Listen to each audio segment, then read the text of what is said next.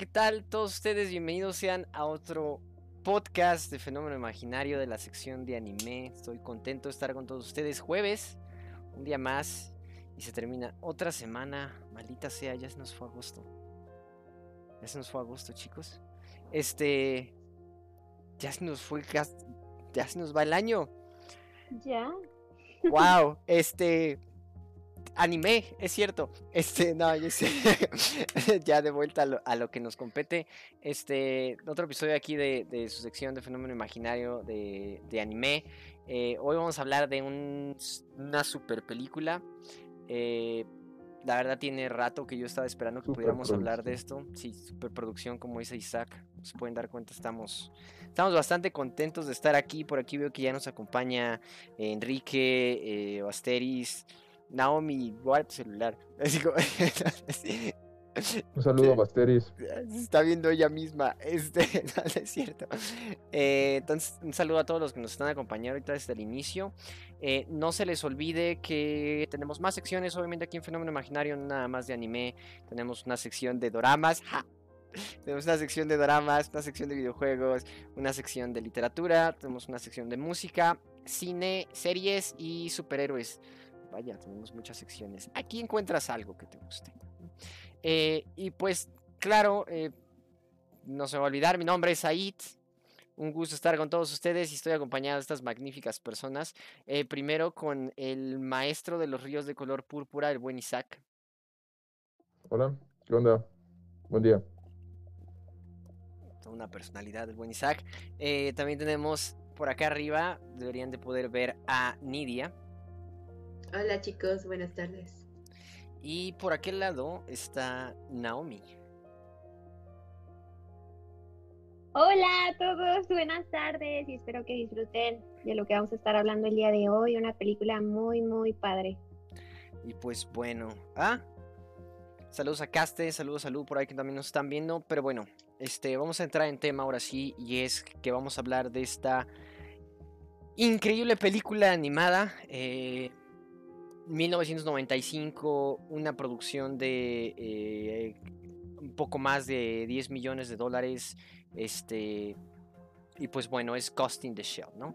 Eh, como comenté, Ghost in the Shell sale en 1995. Tiene una duración, por ahí se quejaba Naomi de que la sintió un poquito cortita, pero tiene una duración de solo 82 minutos. Este. Una excelente producción, una excelente animación. Y básicamente este filme. Eh, Así como anteriormente en varios, en un par de episodios atrás hablamos de Perfect Blue y cómo Perfect Blue influyó y fue la razón por la cual existieran eh, algunas escenas y algunas películas como El Cisne Negro. Ghost in the Shell es el motivo por el cual tenemos eh, cosas como Cyberpunk 2077, eh, por qué tenemos The Matrix. Eh, y muchas otras películas más, eh, fue, fue el origen y el inicio de, de todo un género, por así decirlo, eh, o lo que lo impulsó. Originalmente, Ghost in the Shell es un manga, se viene a pasar a la pantalla por el trabajo de Kazunori Oto y termina siendo dirigida por Mamuri Oshii. y, obviamente no se me va a olvidar la música que está espectacular de Kenji Kawai. Kawai, este, perdón. Y pues bueno, primero quiero ver sus impresiones iniciales de, la película, chicos. Entonces, el que quiera ir y, platicarnos su experiencia. Bueno, creo que a diferencia de Naomi, yo la sentí bastante lenta al principio, porque no entendía bien de qué iba. Eh, ya terminé de ver la película y busqué eh, el año en el que estaba ambientada, porque tenía como estas dudas de qué onda, o sea, sí yo sé que la película es del 95, pero ¿por qué se ve tan, tan futurista y se ve tan bien adaptada a lo que en algún momento pudiera ser la inteligencia artificial que salió en los años 2000? Entonces eh, la chequé y salía que era del 2000, 2029 la ambientación. Me gustó mucho realmente, creo que hay escenas que no parecieran de una producción del año 95, entonces sí es muy interesante. La música me gustó mucho, la música te adentra muy bien en cada escena y hay una que otra escena que sí te roba la atención y te quedas con cara de, ah, ¿qué onda con esto? porque estoy viendo esto? Y luego dicen, ah, ok, ya entendí el desarrollo y el por de dónde viene esta escena y ya. ¿no? Y te mantiene muy atenta ya como después de los 20 minutos. Bueno, en mi caso. Ok, y qué bueno que me, que me mencionas esto. Mil disculpas, chicos. Para todos aquellos que no la conozcan, mm, que la deberían de conocer. Si no la han visto, vayan a verla. Tan pronto termine esto. Este. eh, básicamente, eh, Ghost in the Shell nos habla sobre eh, la mayor Matoko Kusanagi, ¿ok? Que básicamente es como una especie de, podemos verlo como una especie de super policía que trabaja para una sección, sección 6. Piénsenlo como una especie de. CIA o algo así, perdón. Sección 9. Ah, es La la 9, seis, ella es la este, 9, ¿verdad? Sí, la, es cierto. la 6 Sí. es de policías normales. Cierto. Eh, es la sección 9 que sería algo así como algo entre la CIA o el FBI por el estilo, o sea, tienen mayor libertad de, de moverse. Está situada en el año 2029, así como comentaban. Eh, al parecer en nueve años más vamos a tener todo eso, este, pero bueno. Eh, Mm. y básicamente ella, ella es un humano o tiene la conciencia de un humano o el alma, podríamos decirle así. Ellos lo denominan como el título lo indica, un fantasma, eh, que es cuando tomas el cerebro o la conciencia de una persona viva y la transfieres a un cerebro cibernético eh, y básicamente no hay diferencia alguna entre la conciencia entre ese humano y el cerebro cibernético en el que lo estás transfiriendo. Es muy común en este mundo futurista el poder tener estas eh, adaptaciones físicas en las cuales tal vez te cambias el brazo completo, tal vez son las manos solamente, tal vez es un ojo, tal vez es todo el cuerpo, como es el caso de aquí de la mayor eh, Kusanagi, eh, donde ella es completamente artificial, ¿no? Eh, y es una de las cosas que vemos a lo largo de toda, de toda la, la película, que es el hecho de que tienes un humano que ya no se siente humano por lo mismo y está en constante conflicto con, con su mismo cuerpo y cómo se percibe ella misma dentro de su ambiente. Eh, es algo que te explican de manera muy sutil durante toda la película, cosas como por ejemplo el hecho de que tiene un traje que le proporciona camuflaje óptico, eh, le llaman ellos camuflaje térmico, eh, de hecho aparece en el tráiler que, que están viendo en la parte de arriba a, a un lado. Eh, y el traje la, hace ver como si estuviera desnuda y en ningún momento siente pena. Contrario a algo que hace uno de sus compañeros que constantemente cuando la encuentra así, inclusive él se quita el saco y la cubre. Entonces son con, esos con, con esas pequeñas escenas bastante sutiles que te das cuenta de que ella en realidad ya no se percibe a sí misma como una humana y obviamente más adelante tiene sueños, etcétera, etcétera, donde habla, habla al respecto. Eh, pero bueno, entonces la película se centra en el conflicto que tiene esta sección 9 y sus integrantes contra, eh, pues obviamente, grupos terroristas pequeños y demás, y en específico un personaje que es el, el Puppet Master, que es una inteligencia artificial que se puede transferir de aquí a allá y puede tomar control de cuerpos cibernéticos y tiene un interés particular con, con la mayor Kusanagi. Eh, pero bueno, nada más quería darles un poquito de contexto por si no sabían absolutamente nada de la película. Ahora sí, sorry. Y continuamos con las impresiones. Isaac, ¿a ti qué te pareció la película? Mira, em, yo estudio ingeniería y pues, soy del 95. Me encantó la película. Em, el arte que tiene, los escenarios, los edificios, eh, a diferencia de lo que vemos hoy en día, que son estructuras de viga, este, de forma muy bien adaptada para poder sustentar toda la estructura, eh, pues aquí se ve más como, pues, como Evangelion, ¿no? Todo tiene paredes súper robustas y todo se ve este, con concreto, todo lo que es de, este, todo lo que tiene metal, tiene exceso de metal, este, todo se ve así, todo grueso, pesado, como si el dinero este, de los árboles. Em, es un tipo de futurismo, pues que, a- decir verdad me, me gusta mucho, me da buena impresión. Em, bajo los argumentos que, que sustentan de, de- su ciencia ficción, pues este, hasta cierto punto le da cierto sentido, ¿no? Excepto de que hay un hueco argumental de que si disparas un arma automática este, con, cuatro cargadores, se sobrecalienta el, cañón y es inservible, ¿no? Este, falta un poco más para eso, pero le da cierto sentido de, tú sabes, o sea, es, cool. Todo esto es bastante cool. está muy bien la animación, está excelente. Em, incluso los detalles con el detective que es este que es el único humano prácticamente de la sección 9 em, es bueno o sea incluso sacaron el arma que él tiene de en duty el, que usa para para la agencia es una es una mateva o sea es un arma que se diseñó como en los años 2000 2007 quizás em, el, la cual es una revólver, pero con un diseño muy particular. Y, no sé, a mí, a mí me encanta, es muy cool. Y los conceptos que maneja hasta el final de la película, me parece que tienen un razonamiento bastante lógico, ¿no? Yo no le puedo decir en contra, a mí me encantó la película. Padrísimo, muchas gracias Isaac. Naomi, ¿y, ¿y tú? ¿Qué tal? ¿Cómo quedaste con la película? Bueno, yo voy a ser muy sincera y sí se lo estaba comentando yo a Said antes de, entrar al aire. A mí me encantó la película, o sea, la, la trama, los personajes, lo que estamos diciendo, o sea, como en 82 minutos nos dieron, o sea, un desarrollo de personaje que no nos dan muchas series de anime, o sea, sí, es, en 82 minutos.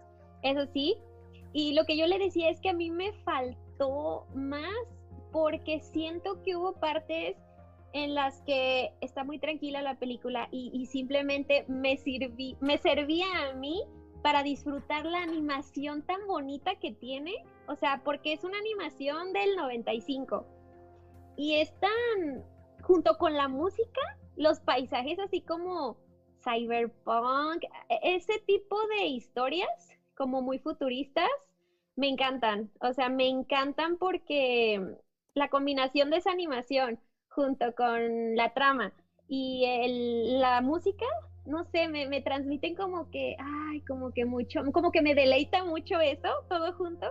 Entonces disfruté mucho eso. Pero a la vez siento que me daban de repente de un tirón muchísima información y yo, ok, ok, ya me dieron todo lo que necesitaba anteriormente. Pero de repente como que ya iba tranquilo y otra vez, y luego yo le comentaba, sé que no vamos a hablar del final todavía, pero en el final, ¡ay! Me, dio un poquito de ansiedad porque no me gusta mucho eh, que no me den más. Siento que, esto fue como una probada para mí, como para ponerme a leer el manga, porque la historia es muy buena. Eh, la manera en la que ellos ponen como ella, o sea, ya no, como que pierde su humanidad estando en, en su cuerpo, pues que ya no es un cuerpo normal, o sea, ya es un cuerpo hecho.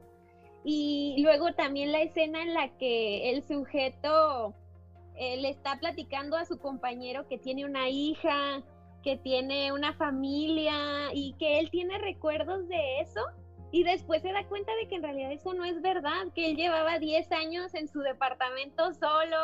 Ay, esas cosas me impactan bastante y yo me pongo a pensar, imagínate que si fuera a ser así en el futuro, o sea que no sé, eh, me pongo mucho a reflexionar sobre la película y, eso es lo que a mí me, pues sí me quedó de ver poquito eso, que yo siento que necesitaba media hora más de película, no sé, no sé si alguno de mis compañeros hubiera también pensado eso, no sé, alguno pensó eso, soy la única. No, no, no, sé, pero... No sé, a mí me encantó, o sea, todo, todo me encantó no puedo decir mucho del tiempo, porque incluso se tomaron el tiempo para mostrar escenas. Es verdad, incluso tuve que pausarla para poder digerir todo lo que estaban diciendo, es mucha información. Sí. sí. pero tomándome el tiempo y razonando, mames, o sea, todo tiene un sentido, o sea, no, no es, no lo siento ilógico, excepto lo de que las armas de fuego se sobrecalientan después de un ratito, ¿no? De una ráfaga. Pero bueno, sigue. Este, fíjate que nomás para dar perspectiva a eso, eh, el cañón de un arma, por ejemplo, de una ametralladora ligera actualmente, no lo puedes disparar más de cierta cantidad de segundos. Creo que me parece que son. Creo que me parece que son como 45 segundos a 60 segundos continuos, algo como una M249. Eh, sin que se empiece a deformar el barril. Y de hecho no sé si recuerdas en la escena lo que comentaban era que habían cargado como una especie de munición adicional explosiva porque cuando el tipo dispara de hecho y la forma en la que se coloca lo empuja, o sea, el, culatazo del arma es tan fuerte que lo empuja completo. Entonces eso es a lo que se refiere este otro, el, compañero de, la mayor, que es este Batou, ¿no? Que toma el arma y la ve y la abre y dice así como que, ah, esto es lo que le pasa a un arma cualquiera si le pones esta clase de munición especial, se dobla todo el mecanismo, ¿no? Nada más para dar... No, no pasa. Eso no pasa. Pero es este mundo futurista, Isaac, o sea, donde tienen, le pusieron balas todo especiales. Está hecho de uranio. Al final parece, parece que todo está hecho de uranio porque hasta los cyborgs no son ligeros. O sea, ahí decía en algún momento que pesaba como media tonelada cada uno de esos cyborgs. Y digo, este, tendría que ser una, completamente de uranio para, para que puedan pesar en ese volumen y yo creo que todavía quedarían más ligeros. O sea, o sea, sí, pero hay cosas ahí, huecos argumentales físicos que te digo pues que no, y es y el de las armas, este, pues estudié física y te puedo decir que aunque sea futurista, pues no estás disparando este, pedazos de estrella de neutrones, o sea, no puede ser tan denso. Bueno, eh, en específico lo que quería llegar era era creo que cuando, cuando una película, cuando el, único argumento en contra que puedes tener contra una película es que se doblen los cañones de un arma, entonces significa que, hizo un muy buen trabajo, ¿no? Este, eh, en lo personal a mí lo que me gustó mucho es eh, cómo tomas, cómo tomas un escenario futurista lleno de tecnología, lleno de cosas que en realidad para el tiempo se consideraban ciencia ficción y era algo que ni siquiera podías demostrar en la pantalla eh, ahora sí en un live action con efectos especiales y con actores reales, eh, que era necesario tal vez expresarlo para, tener una mejor perspectiva visual en algo como una película animada, un anime. Eh, y sin embargo, el tema del que te habla es algo que ya se ha tocado antes, que es qué te hace humano, qué es la conciencia humana y hacia dónde nos dirigimos como personas en específico con la capacidad que tenemos para manejar flujos de información, ¿no? Eh, si podemos hacer algo como digitalizar un cerebro humano y que se mantenga toda esta personalidad y todos como que los rasgos de individualidad que uno tiene, eh, el hecho de que estés compuesto por circuitos, eh, significa que ya no eres humano significa que ya no en realidad mereces este tener los derechos de una persona. Y este es un tema que, ya hemos, eh, hemos visto en 28 mil millones de películas distintas, ¿no? Lo vimos también, se menciona en The Matrix. Tal vez no específico en, las películas de Matrix principales, pero se maneja mucho en los cortos animados de, no sé si alguna vez los vieron, los de Matrix Origins. Eh, son dos en específico, dos cortos animados que hablan sobre el origen y el cómo las máquinas empiezan esta guerra contra los humanos por el asunto de la discriminación. Es un tema que se toca en Detroit Become Human. Eh, básicamente de ahí viene el videojuego. Es, o sea, y, lo hemos visto hasta tanto en películas un poquito ya más como bonitas, por así, por así decirlo, como El hombre bicentenario y demás, ¿no? Y creo que aquí se toca desde una manera, este pues un poquito más cruenta, yo creo, por el escenario de que ella es básicamente como un agente de una. como si fuera la CIA o algo así del futuro. Y en específico, una de las escenas que acaba de pasar fue una de las cosas que más me gustó, que es este contraste que realizan en el cual. Eh, básicamente tienes un robot peleándose contra otro robot, sin embargo, a pesar de que son dos robots, ves a uno como si fuera un humano y tú lo consideras como un humano. En realidad a Kusanagi siempre la vemos como una humana, simplemente una humana tal vez fría. Eh, y, en esa escena este otro robot de combate, que es básicamente un tanque, no por así decirlo, un tanque bípedo, termina disparándole a... Bueno, un cuadrúpedo, perdón. Eh, termina disparándole a, a un árbol que representa la evolución normal en biología y lo termina haciendo pedazos, o sea, con, con, con los agujeros de bala. Y es así como una escena tan sutil y que en realidad eso es lo que trata de decir, así como de... O sea, ya, ya la humanidad hacia donde se dirige de manera evolutiva ya no respeta en cierta manera las, las reglas biológicas, sino ya va a ser una evolución eh, en combinación con la tecnología que nosotros mismos realizamos, ¿no? Entonces, este, las reglas o las percepciones que tenemos originalmente de, lo que consideramos evolución o lo que consideramos el cambio o el futuro ya no, ya no responde a todos estos antecedentes que tenemos anteriormente. Este, y, a mí me gustan mucho esas escenas lentas en especial, o sea, sí me gustan mucho las escenas de acción, no les voy a decir que no, están bastante padres, bastante violentas, eh, pero muy muy bien animadas. Eh, sin embargo, estas escenas lentas donde Kusanagi básicamente está flotando en el agua o está soñando y está hablando consigo misma, son de las cosas que llegué a disfrutar más, ¿no? Este, No sé ustedes qué opinan al respecto a los temas que se tratan en la película o los trasfondos, ¿qué dicen?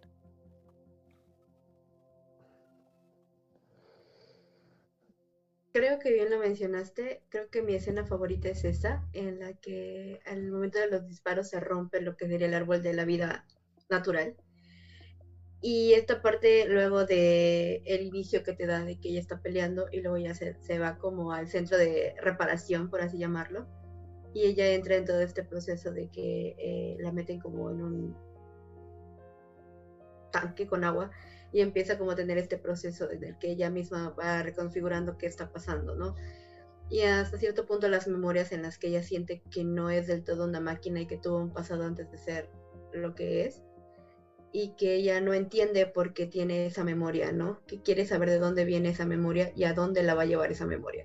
Entonces es muy, muy interesante. Creo que no tengo algo más que decir, pero sí es algo que nos podría poner a pensar, ¿no? Que ya desde en aquel entonces de que se creó toda esta eh, producción, ya veníamos pensando hacia dónde nos dirigíamos como sociedad o como humanidad. Sí, Isaac, Naomi, ¿ustedes qué dicen chicos? Sí, exactamente como dijo Nidia, siento que también del, o sea, del tiempo en el que sacaron la película, eh, como que ya veníamos más o menos este, con la idea de, de cómo es que, o sea, digo, ahí en la película está que es el 2029, más o menos, o sea, como que el tiempo en el que eso está sucediendo y todo. Pero como desde entonces, o sea, ya, ya estábamos como predisponiéndonos a que eso es lo que, que está pasando, ¿no? Que va a pasar en el futuro y sí me pone como a pensar y, se me hace como que, ay, no sé, me pongo a, reflexionar mucho sobre lo que, lo que les comentaba, de que como tu conciencia, o sea, tu alma o eh, tu ghost, pues, tu espíritu, este, pueda moverse a un cuerpo artificial, o sea, a un robot, y que llegue un punto en el que tú pierdes tu, pues tu humanidad, o sea, sigues teniendo recuerdos, sigues teniendo, pero ya, eh, ya no eres tú, sino como que ya te vuelves, eh, pues el cyborg, ¿no? O sea, como que no sé, no sé, pierdes esa humanidad y no sé, si me pone como que, ay, me, me estremece un poquito la idea y, y digo, wow, no, no está tan alejado de la realidad, al contrario, creo que es muy realista. Sí, no, así como dices tú, este, de hecho es tema que hemos visto también con, varios juegos, o al menos son los que yo puedo mencionar porque es como parte del medio que más absorbo, este, como Deus Ex también, este, Deus Ex Human Revolution y todo este asunto de utilizar órganos y miembros o extremidades que son, este, que son cibernéticas. ¿Qué tal tú, Isaac? ¿Qué te parecieron los trasfondos de la película? Bueno, la proyección futurista que tiene, eh, me parece que toma los puntos más importantes que debería, que quisiéramos que la tecnología este, alcanzara, ¿no? Por ejemplo, en la caseta telefónica, pues se conectó completamente Internet, ¿no? El Internet de las cosas, ¿no? Este, en algún momento, pues siempre se, se quiso que las transmisiones de datos pues tuvieran más capacidad, ¿no? Esa es una proyección. La otra proyección es este de que efectivamente pudiéramos combinarnos con una máquina para poder este, afrontar los problemas de, salud que uno tiene, ¿no? Em, en el caso de la mayor Motoko, pues si no me recuerdo en una escena le está diciendo su compañero que se supone que ella tiene al menos un pedazo biológico de su cerebro, ¿no? Y que al menos eso debería hacerla sentir mejor de que es ella. Pero sí, ¿no? Sí está en debate bastante que si te clonas a ti mismo, este, pues tú no eres ese clon, ¿no? Ese clon tendrá otro espíritu. ¿Y qué pasa si tienes un clon pero pues artificial, ¿no? En este caso, este, cuando te hacen un cuerpo completamente artificial te dicen, no, entra, ¿no? Pues, ¿qué, va a entrar? ¿Cómo va a entrar, no? Em, pero pues, le dan este contexto de que eh, el alma logra transmitirse, ¿no? Ya sea por medios eh, digitales o analógicos. Esto, pues, este, quizás entre en, más debate con, con personas que, que son ateas, ¿no? Porque ellos van a decir, pues no existe el alma, o ellos van a decir, no, pues este, si tú copias tus datos de cerebro, pues ahí estás, ¿no? En cambio de si es religión, si es religioso, pues este, te van a decir, pues la neta es que si cambias tu envase biológico, pues el alma no va a estar ahí, ¿no? Entonces hay, hay discrepancias con puntos de vista y esto se puede debatir muy bien, es, es, muy interesante. Em, otro aspecto que me parece también muy interesante es como cómo estos personajes se desenvuelven a todo esto y cómo a veces la, como, como estabas mencionando, la, mayor ya no se sentía eh, en sí mismo, ¿no? Pero cómo le dan una reflexión y una resolución incluso a eso al final, eh, me parece bastante bueno, ¿no? es lo que quiero decir. Sí, no, yo fíjate que contrario a Naomi, que como que no le gustan los finales abiertos, es algo que ya comentó que es como un asunto personal de ella. Este, a mí sí me gusta esa toma final en la cual pues está cierto personaje y tiene como que toda la ciudad por delante, ¿no? entonces es, es, es una escena que hemos visto como reflejada en 28 mil y más eh, películas y medios. Digo, yo por ejemplo también la recuerdo bastante similar a esta representación que hacen, creo que es en, es en Gravity, después de que pues, el personaje, no recuerdo el personaje de Sandra Bullock, pero básicamente sale de la cápsula, sale del agua, se arrastra, después se pone, después va como gateando entre rodillas y manos y de ahí se levanta erguida y, levantan la toma y tiene como todo el paisaje por delante, que es como toda esta representación de la evolución en la vida de la Tierra, ¿no? Es así como de sales desde, un, desde el mar o desde un caldo, por así decirlo, de eh, proteínas y demás del agua, lo más probable, empiezas a mover en tierra, de, terminas siendo un mamífero erguido y el mundo es tuyo, ¿no? Este, y ahí está el humano, ¿no? Entonces, eh, esa, esa última toma en donde está ese personaje y tiene como que toda esa ciudad enfrente y más aparte tenemos conocimiento de que pues todos estos personajes así como en Matrix se pueden conectar a la red así con un par de cablecitos, ¿no? Este o sea, es un mundo infinito, ¿no? O sea, si de por sí ahorita entre celulares y computadoras y todo lo que tenemos, a veces ya es un eh, es una sobrecarga de información la que tenemos. Ahora imagínense que nos pudiéramos conectar directamente así como que en nuestro cerebro y pudiéramos descargar y ver y eh, procesar absolutamente todo lo que quisiéramos, ¿no? Entonces, eh, así como dices tú, me gusta mucho ese final en el cual como que le dan... Cierran los arcos de esos dos personajes de un solo tajo y no te dicen... No, es que yo sí prefiero eso de que no te digan... Y esto fue lo que pasó, sino es como de y aquí termina el desarrollo de este personaje y de ahí tienen el mundo por delante. Es así como de, ah, no mames, qué padre, ¿no? O sea, me deja como que interesado y pensando. Digo, según yo, ese final estuvo muy explicado. Este, bueno, quizás no tan explicado, pero sí estuvo explicado, tuvo una explicación. Al final, este, el último diálogo que tiene con el, el compañero, este, estas personas, eh, sí es un sentido filosófico, pero tiene una explicación de trasfondo. Entonces es como, es como lo que tú mencionabas, ¿no? Este, es parte de la cadena evolutiva y es parte de, este, del desarrollo de una persona.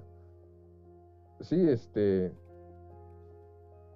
al final, eh, bueno, no, no quiero hablar de eso, mejor lo dejo, pero según yo tiene una explicación, no, yo no, yo no lo vi abierto, sí que lo vi abierto a, oye, ¿qué más va a pasar? Porque pues, me gustaría ver la segunda parte, ¿no? Pero es como para eso, una segunda parte. Es, es eso, es eso a lo que me refiero, o sea... Sí, es lo, es lo mismo que yo le decía a Said, más bien, sí está explicado cómo termina, pero te deja con ganas de saber qué pasó después. O sea, sí, es lo que le dije yo a, a.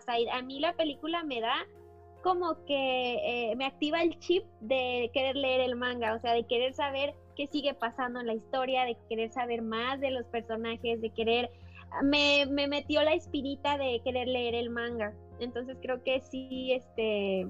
Eh, más bien era eso, qué pasaba después. Sí, y eso, y eso a mí se me hace, se me hace bastante padre, este. Bueno, al menos a mí se me gusta cuando los dejan así porque. Pues lo puedes dejar como a tu imaginación. O igual y, y, puedes continuar la historia más adelante si, si alguien quiere como retomarla, ¿no? Eh, a todo esto, digo, para así como que aligerar la, la, plática, digo, porque está bastante intenso eh, eh, la película y los temas que maneja. Chicos, ustedes si, si les dieran la oportunidad de cambiarse partes del cuerpo o transferirse completamente a un cuerpo cibernético, ¿ustedes lo harían? ¿Completamente un cuerpo cibernético? Ajá. Este... Depende. Mira, Mira, completamente en algún momento, sí, pero yo sé que yo no voy a ser esa persona. O sea, por mis sentidos y mis principios y, digamos, mi religión, yo sé que no voy a ser esa persona, pero puedo dejar un mensaje ahí este, y puedo explicar las cosas, ¿no? Entonces sería al final una extensión de mi legado, a mi parecer. Ok. Nidia, ¿tú? Diría que sí, pero entraría en conflicto con las leyes de la robótica y mi ser de pensamiento natural y, no, no podría. Naomi. Sí, yo también voy este como muy con la, la opinión de Isaac, porque mm, siento que sí, o sea, en parte sería como que si de verdad fuera muy necesario para algo, fuera como que de vida o muerte, tal vez, pero sí, o sea, como que ya perder mi humanidad en parte es perder un poco tu humanidad, o sea, ya como que empezar a, hacer este, pues, no sé, o sea, un robot, no digo completamente, pues, pero no sé, no sé, no sé si podría responderlo. Yo creo que no, sí, no, no me gustaría, la verdad. Fíjate que por mucho que me gustaría decir que sí también, si quería la transición completa. La verdad es que si pudiera mantener mi cerebro, así como tal, orgánico, y no que, no aunque todo el resto del cuerpo fuera así, sería lo, máximo que yo creo que podría aceptar. Porque al menos, porque digo, a final de cuentas, ahorita yo me veo a mí mismo y siento que en realidad yo no soy esto, sino yo soy un cerebro que manipula como un meca hecho de huesos este proporcionar, sí que este de propulsión utiliza músculos y, piel, ¿no? Así como armadura, por así decirlo. Entonces, pero a final de cuentas siento que, que yo como tal estoy ahí en el cerebro, pues no sé si me, si me puedo entender. Entonces, si pudiera yo tomar mi cerebro y trasladarlo a uno de esos cuerpos, todo bien, pero así hacer la conversión digital completamente, como lo hicieron con algunos de los personajes de ahí, yo creo que eso sí me causaría conflicto. Y sí, empezaría yo a dudar de mí, de mí mismo. Y, creo que es uno de los temas que también tratan ahí, que es que, digo, siempre tenemos como que este rollo filosófico de, de pienso, entonces existo, ¿no? Pero, ¿qué pasa cuando ni siquiera puedes como que confiar en tu pensamiento porque e, es como que hasta cierto punto al revés, ¿no? O sea, existen y por eso piensan.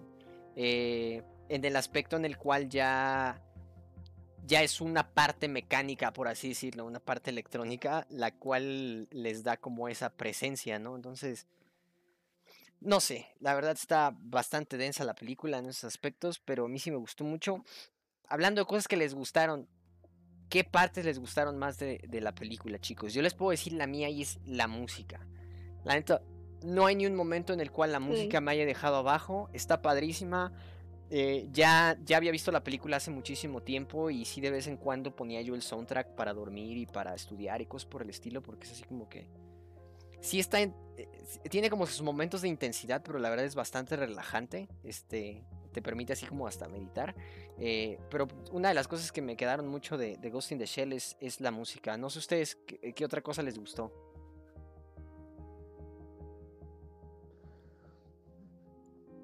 Um, a mí me gustó todo. O sea, yo no tengo una parte favorita, a mí me gustó todo.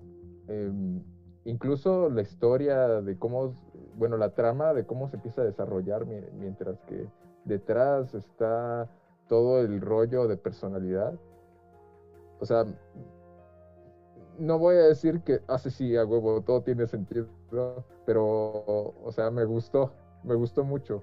O sea, digo, eh, no pudieron haber puesto algo mejor, supongo. Sí, la neta está, está, padre, está padrísimo por donde lo veas. También eh, yo pienso lo mismo que tú, Said, que a mí la música me encantó, es algo que yo siempre me fijo, creo que es lo primero lo que me fijo y ya si me gusta la, la música de la película o de la serie que estoy viendo, ya me atrapó, o sea, principalmente porque la música ya me tiene ahí, como que me está gustando. Y también algo que me encantó de la animación en parte, y justamente le estaba diciendo eso a mi esposo anoche que la estábamos viendo, le comenté, ¿te das cuenta de que ella sale en las escenas desnuda, pero no te causa nada? O sea, no te causa como que, como en mucho anime, o sea, en animaciones que, en la animación a veces, este, si salen desnudos algo te llega a incomodar, es tan natural, es como tan, no sé, o sea, tiene un propósito, ¿sí sabes? O sea, como que cada escena en la que ella tiene que hacer el, ¿cómo se llama? Sí, que, que se quita la capita para... El, como este camuflaje óptico. el camuflaje, térmico. el camuflaje térmico. Es como que esas escenas son tan naturales, o sea, tan, no sé, y cuando está nadando en el mar, yo creo que esa es mi escena favorita, en la que está nadando ella en el agua y después se ve su reflejo y va saliendo y junto con la música, no sé, me encantó, me hace, me hace sentir tan relajada, no sé. Sí, está desnuda por una razón, o sea, no, es para darle gusto al... Sí. sí, no, no tiene como ningún, ningún tono de morbo ni nada por el estilo, sino es como necesario tácticamente, por así decirlo, y, y no sé ustedes, pero siempre en todas esas escenas, si algo veía eran los ojos de, del personaje. Y es una de las cosas que, que, mantienen durante toda la película, que es que tiene una mirada hasta cierto punto. Es como entre penetrante y a la vez perdida. Es algo así como lo que le llaman en inglés a, a, los soldados que vienen de la guerra, que le dicen esta creo que es la, la, la mirada de las mil yardas o algo por el estilo. Este asunto como de que están tan fuera de sí mismos y a la vez tan concentrados en lo que están haciendo que pareciera que, que, vieran a través de ti y así ella mira durante toda la película, no importa qué esté pasando. Entonces, eh, así como de hecho en el tráiler de acá arriba, ¿no? Así como dicen Naomi, esa escena en la cual va cayendo del edificio y va desnuda y de repente así nada más se pasa la mano y se vuelve a poner como que el camuflaje en la cara está padrísimo. Nidia, ¿tú qué dices? Yo concuerdo con todo lo que han mencionado, pero hay una imagen en particular, bueno, una escena en particular que me gusta mucho, que es ya casi desde el final, cuando ella está viendo hacia el techo y de la nada se rompe como la tensión y se ve la silueta de un ángel, pero no es un ángel, son todas esas disparos que vienen hacia su cuerpo, es, es muy, muy impresionante, me impresionó muchísimo y la que ya les había mencionado al principio de lo del árbol también. Y con la música creo que tienen mucho en juego, entonces es muy, muy interesante. ¿Sabes también cuál me recordaste? Eh, digo, para tratar de no hacer como spoiler. Eh, cuando está intentando abrir algo y no puede. Esa escena sí me causó. Hay, pocas veces en las cuales una animación, digo, así como hablamos de Perfect Blue, la entrega de la pizza, este.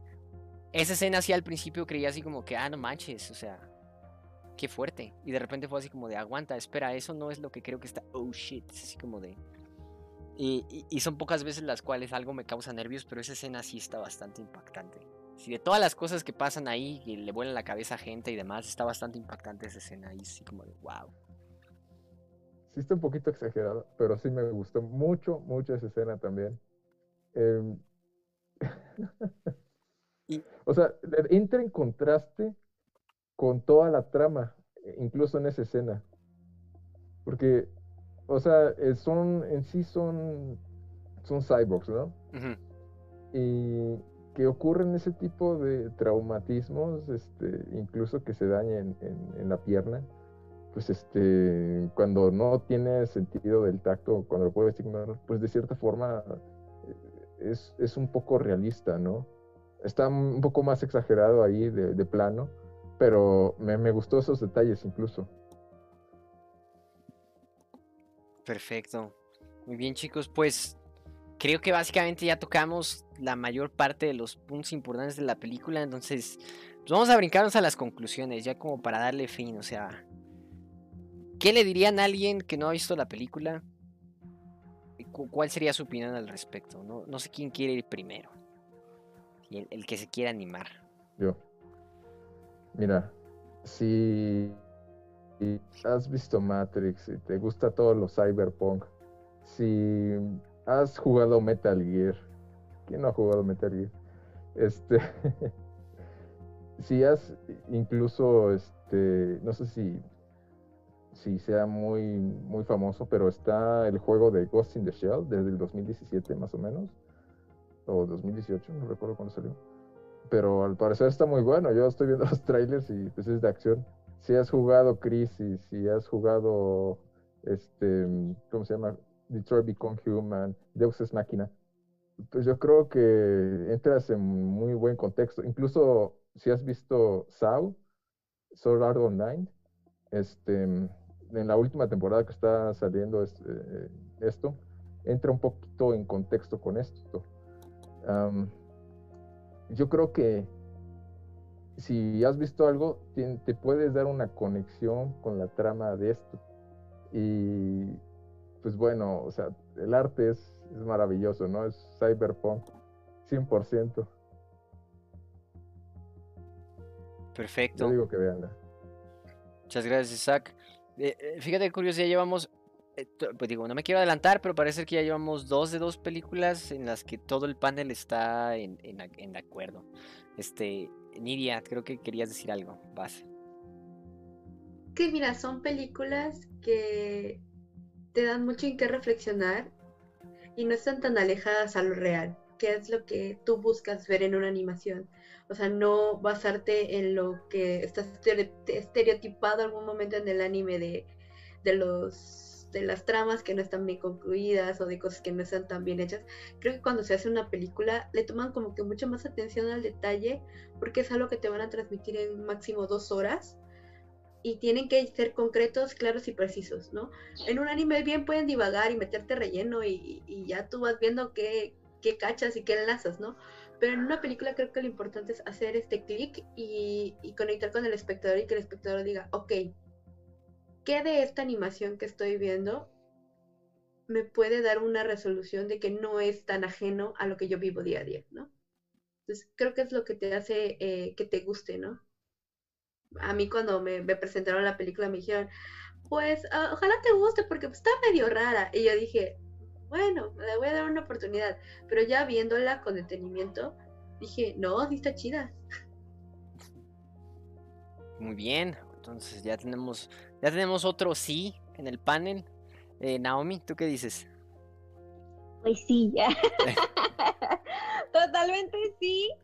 Eh, yo ya le comentaba a Said antes de entrar al aire, yo nunca había visto la película. No sabía, o sea, sí la conocía, sí la había escuchado, sí sabía así levemente de qué trataba, pero nunca me di la oportunidad de verla. Siempre era que, ah, luego la voy a ver, pero nunca me había dado el tiempo. Y justamente la vi y era lo que esperaba, o sea, totalmente sí esperaba que fuera, que me, me provocara esas sensaciones o sea, el simple hecho de ver el tráiler, yo decía, ah, ok, ya sé por dónde va el asunto. Este, los escenarios cyberpunk, desde ahí, o sea, desde ahí me, me llamó la atención.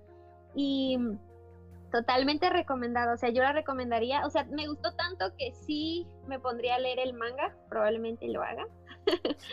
Y pues más por el final, digo, no vamos a hablar del final, pero como yo soy así de que necesito más. Entonces, em, sí, la recomendaría, me encantó. Y como ya dijo Nidia, totalmente, o sea, te das cuenta de que no es algo eh, alejado a la realidad, al contrario, es algo totalmente que está, yo creo que aquí ya, delante de nosotros, eso puede pasar. No me sorprendería que próximamente ya pudieran transferirse los espíritus a, un, a un robot, o sea, a un cuerpo hecho artificialmente.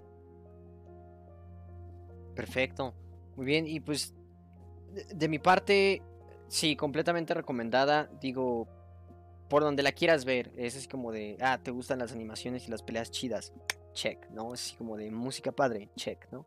Este, tal vez no te gusta el anime, pero te gustan las buenas historias, check. Este, eh, tal vez no te gusta absolutamente nada de lo anterior, pero quieres tener un marco de referencia del cine moderno y de dónde vienen muchas de las cosas que habías visto antes, check. O sea, la verdad es que es una mega película. Eh, no suelo utilizar este. No suelo utilizar como. Eh, como referencias, reviews y scores en su mayoría. Porque a final de cuentas. Eh, el trabajo de cualquier artista sigue teniendo mucho más peso que lo que pueda decir algún crítico en, un par de palabras, ¿no? Pero hay, hay, un motivo por el cual esta es una de las películas que todavía está o se maneja como Creo que está en el top 5, en el top 10 de las películas animadas más importantes de la historia. Eh, creo que todavía mantiene un score como de 97% positivo, creo, en Rotten Tomatoes y demás. O sea, es una película aclamada desde expertos en el cine, como amantes en el anime, como, o sea, mucha gente distinta. Eh, entonces, sí, la neta, véanla. Algo, algo van a encontrar de provecho aquí y algo los va a terminar atrapando. Eh, la verdad es que no he escuchado yo personalmente a nadie que diga, a mí no me gusta Ghost in the Shell. este, entonces, chequenla. Eh, ya lo único que nos queda tal vez es si queremos ver el remake este con Scarlett Johansson o bueno, la adaptación. Yo la verdad no lo quiero ver, me quedo con esta. Este, está bastante padre, la verdad. Eh, hoy, hoy que volví a ver la película porque la vi más temprano, ya la había visto antes, pero fue así como de, güey, ¿cómo podíamos hacer esta animación en el 95 y no podemos hacer esto ahora con tecnologías digitales y toda la onda? O sea, todo lo que tenemos ahora de lo que habla la película y no podemos hacer una animación tan fluida como esto, así como de, ¿qué demonios pasa? Pero bueno, este, no sé si tengan algo más que agregar, chicos. Oye, ahorita que dijiste eso de que cómo podíamos hacer una animación así en los, pues, los noventas, ¿no? me pongo a pensar, no sé por qué siento que antes, que no sé cuál es el problema, si la gente a lo mejor era más exigente en cuanto la animación o las tramas, siento que ahorita ya no hay películas de anime así, ¿sí me entiendes? No sé si, no sé, yo por lo menos, o como Perfect Blue que estábamos hablando la semana pasada, ya tengo rato pensando que a lo mejor antes, no sé si la gente era más exigente o los mismos directores o los animadores se exigían más a sí mismo para hacer como este tipo de historias, este tipo como, porque el conjunto de todo está, o sea, está increíble y ahorita difícilmente ves algo así, ¿me entiendes? Como nuevo, no, no sé, no igual, o sea, no como esta película. Sí, ya sé, de hecho, ahora que lo mencionas, la última cosa más reciente que recuerdo que haya tenido un nivel de producción con esta consistencia y, ni siquiera al mismo nivel, pero que al menos dije yo, eh, o sea, todo está bien cuidado, la música, el dibujo, o sea, todo. Fue, creo, Violet, Violet Evergarden y creo que también salió en un ojo de la cara producir esa, esa serie. Este, y aún así tiene momentos en los cuales no está animada con la misma fluidez que esta película. Este, entonces sí concuerdo completamente con lo tuyo. La verdad es que sí está en otro nivel. Este, pero bueno chicos, ya nada más por último, eh, por ahí un, eh, un, agradecimiento a todos los que nos están viendo, Kelly, Lu y todos los demás que nos acompañaron. Este, por ahí como nos comenta Lu, todo es cuestión de las personas y la técnica que tienen más que el equipo que usan. O sea, es más un asunto de esfuerzo que un asunto de tecnología, es más como de qué tan bien quieren Ujú. hacer las cosas. Y Yo pues, también le bueno, agregaría que es al público al que va dirigido, porque normalmente el público al que va ahora tiene que ser más influenciable y tiene que pegar de, de- de entrada. Porque si tú le pones a ver una película a un adolescente, esta película a un adolescente, te va a decir que no le va a gustar porque no encaja en lo- a lo que él está acostumbrado a ver. Entonces puede también ser eso. Cierto. Pues bueno, 4 de 4, chicos. Eh, la banda de anime de el podcast de Fenómeno Imaginario dicen que tienen que ver Ghost in the Shell. Espero ya, vean- ya hayan visto Perfect Blue. Si les gustó Perfect Blue, probablemente también les guste Ghost in the Shell. La verdad, las dos están padrísimas. Y bueno, pues nos vamos despidiendo. No sin antes recordarles que nos Espera, pueden... otra cosa. Ah, dime. Un detalle. Este, el diseño de la mayor es diferente en el anime que, este, que en la película. Entonces, si va en el anime, este, tiene pues, un diseño pues, más sensualón, ¿no? Eh, menos táctico en el sentido que, que la neta no sé para qué tiene eso, pero, pero este, pero pues sí, tiene un aspecto que creo que ya es mítico en internet, o sea, no se va a quitar eso. El, el diseño del anime está incluso en, en los dos videojuegos que, que salieron, de Ghost in the Shell, 2000, creo que salió 2004, 2006 y el otro pues 2018, ¿no? 19, no sé. Entonces, este, sí, man- la película al parecer maneja ahí unas cosas diferentes con la serie. Ya, es todo. Ok. Perfectísimo. Entonces nada más para que lo tengan en mente. Si se van a... ¿Ocurre también con el manga o nada más es con... Fíjate que no lo chequé. Ok. Este, Pero bueno, parece ser que hay como ciertos detalles en el asunto de la adaptación. Entonces, si ven la película y se quedan con ganas de más, nada más tengan en mente que tal vez no, no se vea igual. Ahí concuerdo contigo. eh, hay un hay un shooter, un free to play basado en Ghost in the Shell que también jugué y sí, este, eh, la mayor se ve más delgada y como que, así como dices tú, pues poquitos poquito sobresexualizada, ajá. Cosa que fíjate que me gusta el, el diseño de, de, de la película. ¿Ah, sí? Ah, ok. Sí, el diseño del manga es igual de la serie, el del videojuego, es más sensualón. El de Ah, la película es este, siento que tiene más sentido. Está como que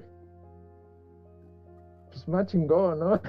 Sí, a mí me Más gusta. Este, lo real, que- ¿no? Tiene razón, ¿no? O sea, la espalda, verdad, ¿no? la espalda está ancha, o sea, tiene los hombros Sí, es más un poco más grandes, o sea, como te imaginas que alguien que se dedica a pelear constantemente y cargar armas de fuego y todo eso, o sea, el- la clase de físico que tendría, ¿no? Así como un poquito más de físico-culturista. Deja tú eso. Sí, La, la escena en la que levanta la tapa del, del tanque y se ve toda, toda Ah, ajá. musculosa. Y, perdón, Sí, pero sí. pensé en el meme de Estoy mamadísimo.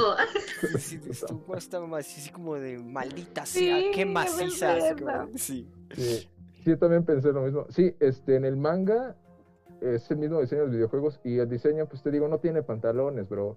O sea, este, prácticamente es un taparrabos.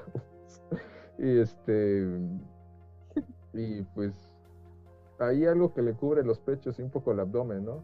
Eh, pero no tiene pantalones y tiene este, o si es un pantalón, es esto, ya ni sé qué parece. Está medio raro. No, sí, este no tiene pantalones, creo que son calcetas las que las que tiene. Ok, ¿no será, no será que trae Sí. el, el traje este como de... Del, del camuflaje? Porque recuerdo que parece que está desnuda, pero no está desnuda, se le ve una línea en el cuello, que es como un traje completo. ¿No será algo similar? Porque sí recuerdo que, que, que se le veía la línea de aquí, parecía que estaba desnuda, pero le veías también creo que un par de marcas en las manos y al final en los pies, como si trajera unos como zapatitos y guantes, algo así. ¿No será algo por ahí? No, no, no, no. es- Estoy viendo el manga y le estoy en una escena le estoy viendo el trasero, o sea, completo. Nada más se tiene ahí este algo tapando las zonas este, importantes. Ahí como si fuera un traje, como si fuera un traje de baño este escolar, ¿no? Eh, que en sí este pues no es un short, ¿no? Entonces nada más tapa las, las zonas este, genitales y hacia arriba, ¿no?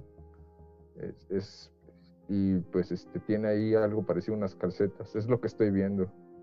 Entonces, este en la película el diseño lo hicieron como que más plano, un poco más realista, pero de donde salió el manga, este, esos labios enormes, este, esos ojos también que no se ven locochones, sino se ven más de una, pues una modelo, que te digo, una cabellera como igual de los 80 y 90, pues de una mujer preciosa, ¿no? O sea, está no voy a decir sexualizado porque no puedo decir tanto eso, pero sí se sí está más bonita, más kawaii en el este en el manga, ¿no? Y pues sí trae un trae una vestimenta que no es normal ni para un soldado ni para un espía ni o sea, ¿qué te digo?